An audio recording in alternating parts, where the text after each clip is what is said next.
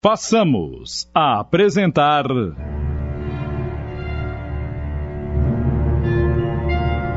Inimigo de Família.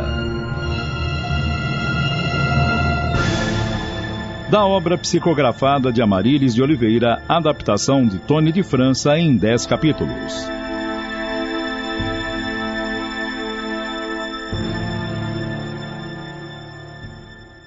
No lar de Janir, nem tudo corria às mil maravilhas. Ela andava de um lado para outro na casa, sempre com o espelho na mão, temendo ficar deformada.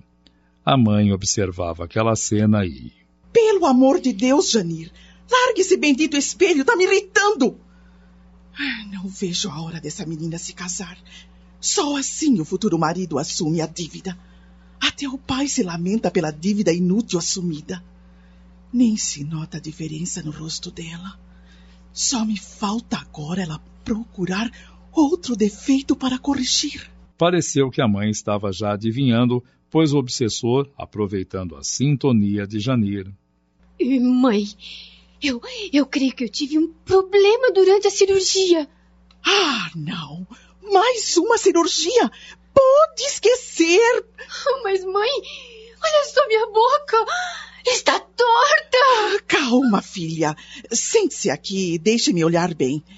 Hum, hum. E ai daquele médico se errou e deixou você aleijada. Hum. Se ele for processado, podemos ter o dinheiro de volta. É, há males que vêm para bem. Filha, não vejo nada de errado. Deixe de idiotice, menina. Lá se foi minha esperança.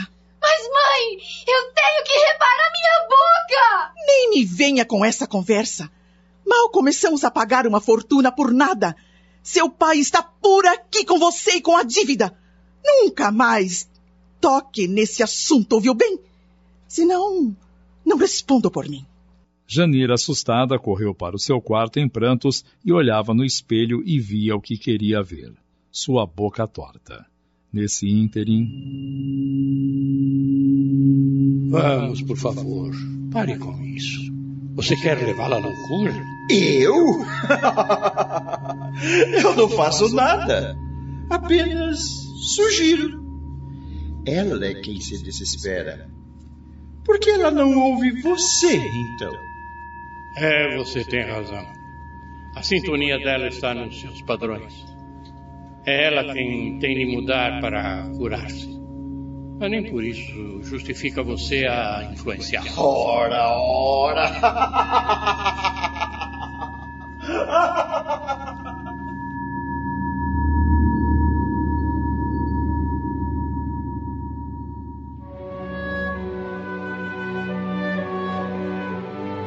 O comportamento de Dalva em nada se alterara, sempre censurando o marido e sempre preocupada com o dinheiro a mais.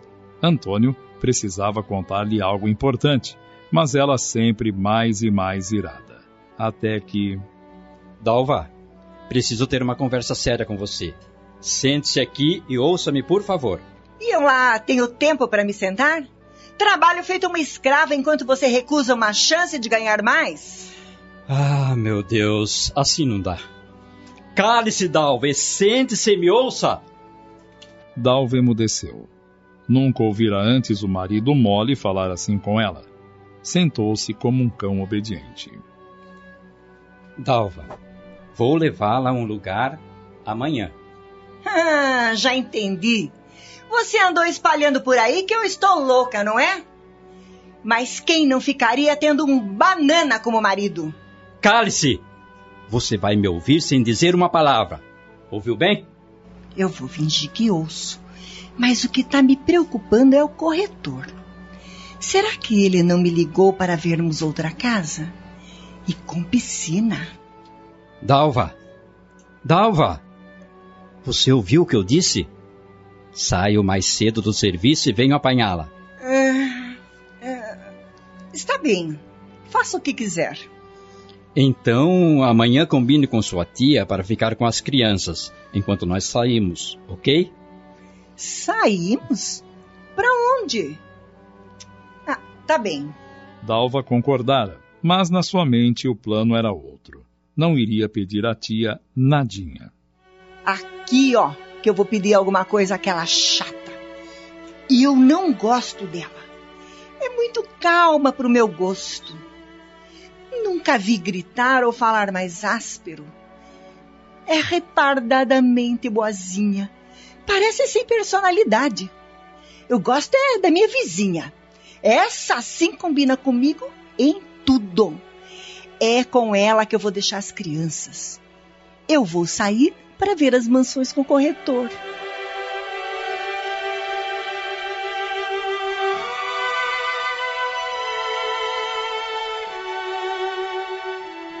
Enquanto isso, no escritório de Antônio.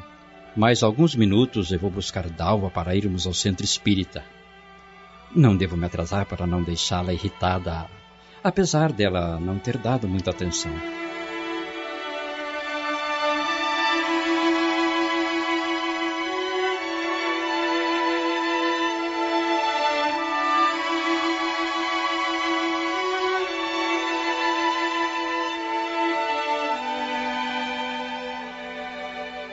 Querida, cheguei. Está pronta? Ué, será que ela ainda está no banho? Dalva! Querida! Não, está em casa, nem as crianças e nem a tia dela. Ah, talvez ela esteja na vizinha. Vou chamá-la. A vizinha atendeu prontamente e foi dizendo: Olá, seu Antônio. Chegou mais cedo em casa hoje? Sim, porque Dalva e eu temos um compromisso, mas ela não está em casa. Ah, ela não veio ainda. Saiu com o corretor, mas as crianças estão aqui. Corretor? Corretor de quê? De imóveis. Ela me disse que vocês precisam de uma casa maior, bem maior. Seu Antônio, está tudo bem? Está. Está sim, obrigado. Já que o senhor chegou, vou mandar as crianças. Claro, claro. Mas o que Dalva tem na cabeça? Está querendo nos meter em dívidas sem saber se podemos pagar? Isso será um passo para a nossa separação.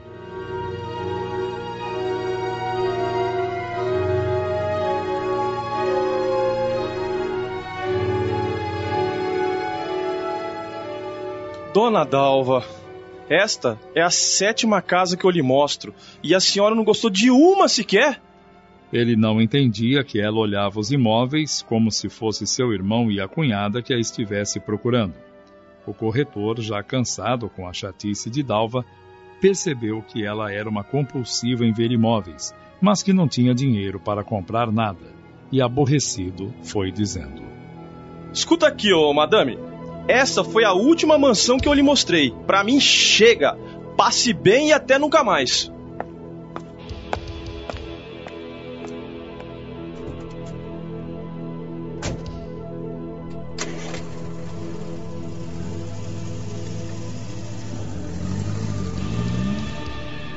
Dalva ficou solitária naquele bairro residencial. Nem táxi ou ônibus urbano não circulavam por ali.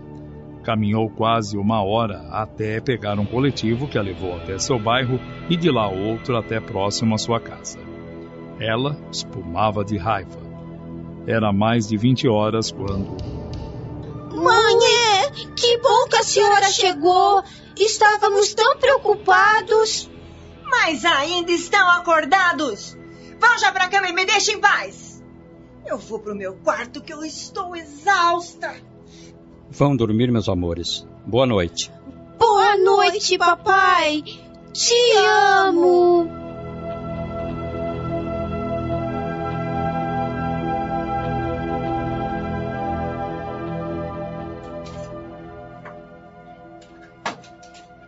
Até que enfim! Pensei que ia dormir com as crianças. Por favor, Dalva, não acorde as crianças. O que está pegando agora? Pegando? É que eu preciso de um homem mais presente, mais ativo.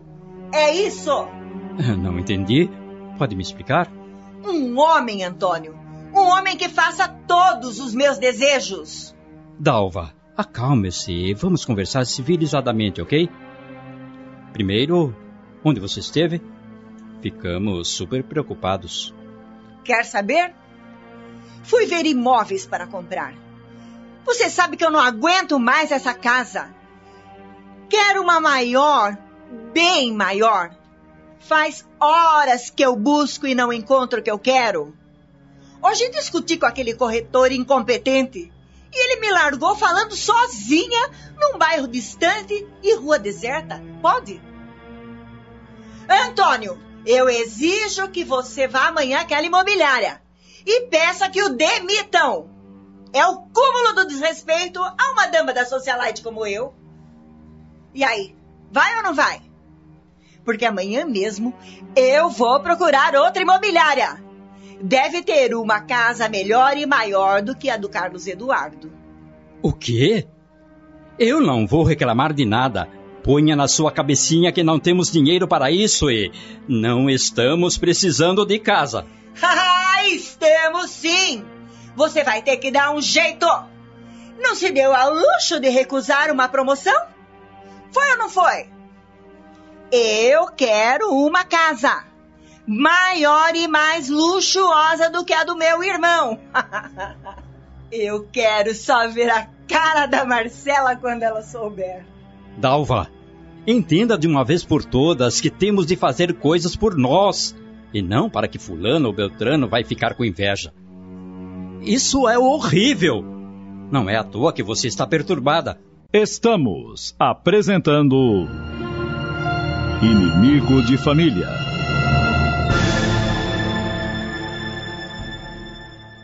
Voltamos a apresentar Inimigo de Família.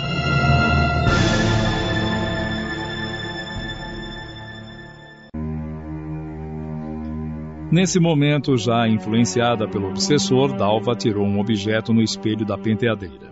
Antônio aterrorizou-se e, no mesmo instante, lembrou-se do que o enfermeiro disse. Eleve seu pensamento a Deus e ore. E assim o fez, fervorosamente. Mande-o parar agora mesmo! Pare! Pare agora mesmo! Mas eu não estou fazendo coisa alguma. Está sim! Isso me incomoda! Realmente o enfermeiro estava certo. Dalva, você está obsediada. Papai, papai, o que está acontecendo? A mamãe está na casa dos loucos. Não, filho. Se depender de mim, não vai não. Tome conta de seu irmãozinho e rezem para seus anjos de guarda. Está bem? Antônio mal deixou os filhos no quarto e ambos se ajoelharam com as mãos postas em oração. Foi até a cozinha onde Dalva destruía tudo o que encontrava. Agarrou-a com força, mas a dela era triplicada e gritou: O que quer aqui, Satanás?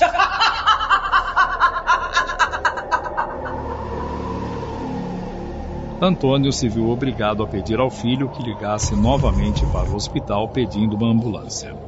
Não tardou e o médico veio e aplicou em Dalva nova injeção sedativa, mas aconselhou a interná-la num sanatório. Senhor, sei que ama sua esposa, mas ela está perigosa. Nunca deixe a sós com seus filhos e não deixe de interná-la quanto antes. Agora preciso ir. Passe bem. É, não posso deixar o tempo passar mais. Preciso levá-la urgente ao centro espírita.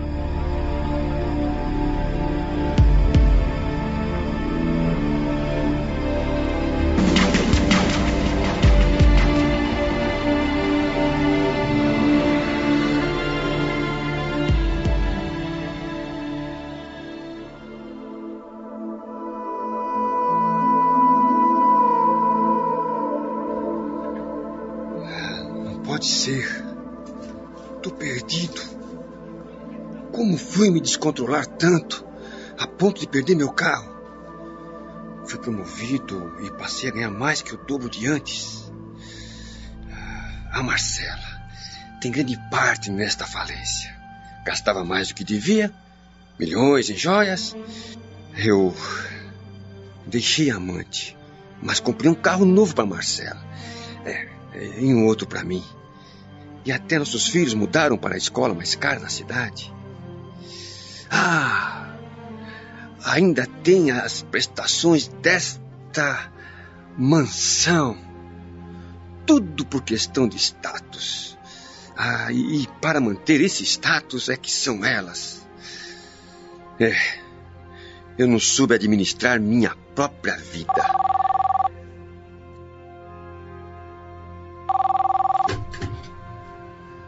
Alô? Sim, é ele. Oi, Marcela. O que houve? Carlos Eduardo, eu quero que ligue agora para a central do nosso cartão de crédito e diga poucas e boas para aquela gente. Imagine você que eu, ao pagar por um vestido na loja, disseram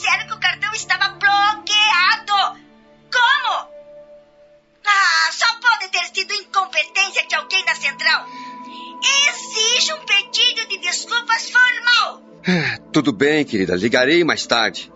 Agora eu tenho uma reunião importante. Eu tô saindo. Olha lá, hein? Não se esqueçam, viu? Eles saberão com quem estão mexendo. Tudo bem, Marcela. Tudo bem. Vou ameaçá-los que mudaremos de cartão. Mal sabia Marcela que a loja e a central do cartão estavam certos pois há quatro meses Carlos Eduardo não cumpria com suas obrigações. Até o talão de cheques havia sido suspenso, só restava uma saída: vender as joias da esposa ou parte delas. Mas como enfrentar a fera? Será que ela concordaria?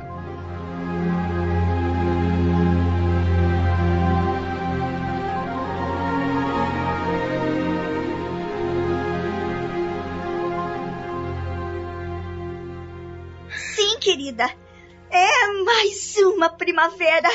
E desta vez estou contratando aquele decorador de festas que o governador contratou para sua posse. Ah, não, não, não. Não posso ficar por baixo. Você sabe que dinheiro para nós não é problema. Então, não se esqueça de avisar seus amigos. Ah, eu creio que é, mais ou menos umas 200 pessoas.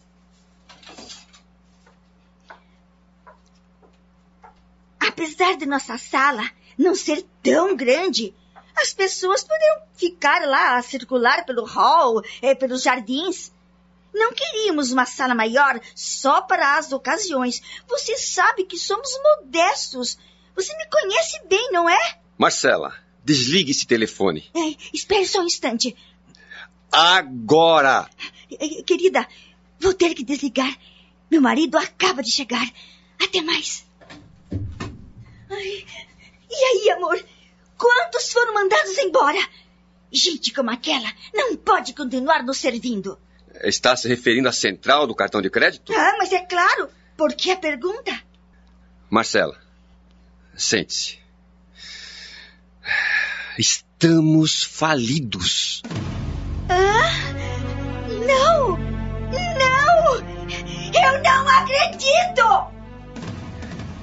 É a mais pura verdade. Falidos.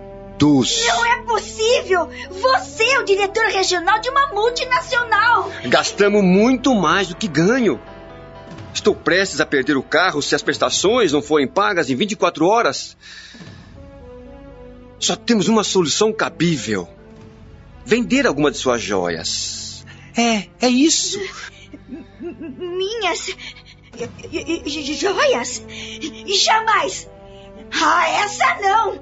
Encontre outra solução! Que, que outra solução? Vamos, me diga! Ah, sei lá! Faça um empréstimo no banco, assalte um ou qualquer coisa!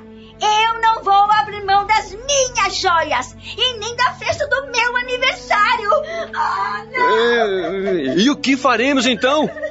Tiraremos as crianças da escola. Diremos que aquela escola não nos agrada mais e colocamos elas numa mais barata. Marcela, Marcela, acorda para a realidade. A diferença nas parcelas não vai cobrir sequer uma prestação do carro. As joias é a melhor saída. Nesse instante, Marcelo levou a mão no coração como se levasse uma facada e. Minhas joias? Não há outra saída. Vamos vendê-las discretamente e a gente. Não, Carlos! Pense numa outra solução!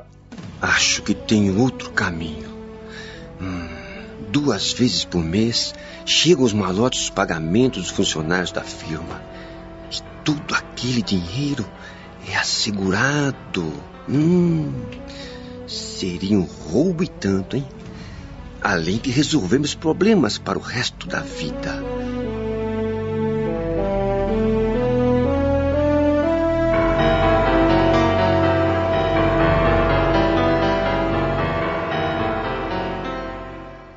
Acabamos de apresentar.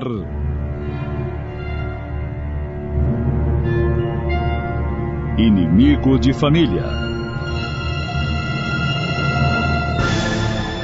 Da obra psicografada de Amarílis de Oliveira, adaptação de Tony de França em 10 capítulos.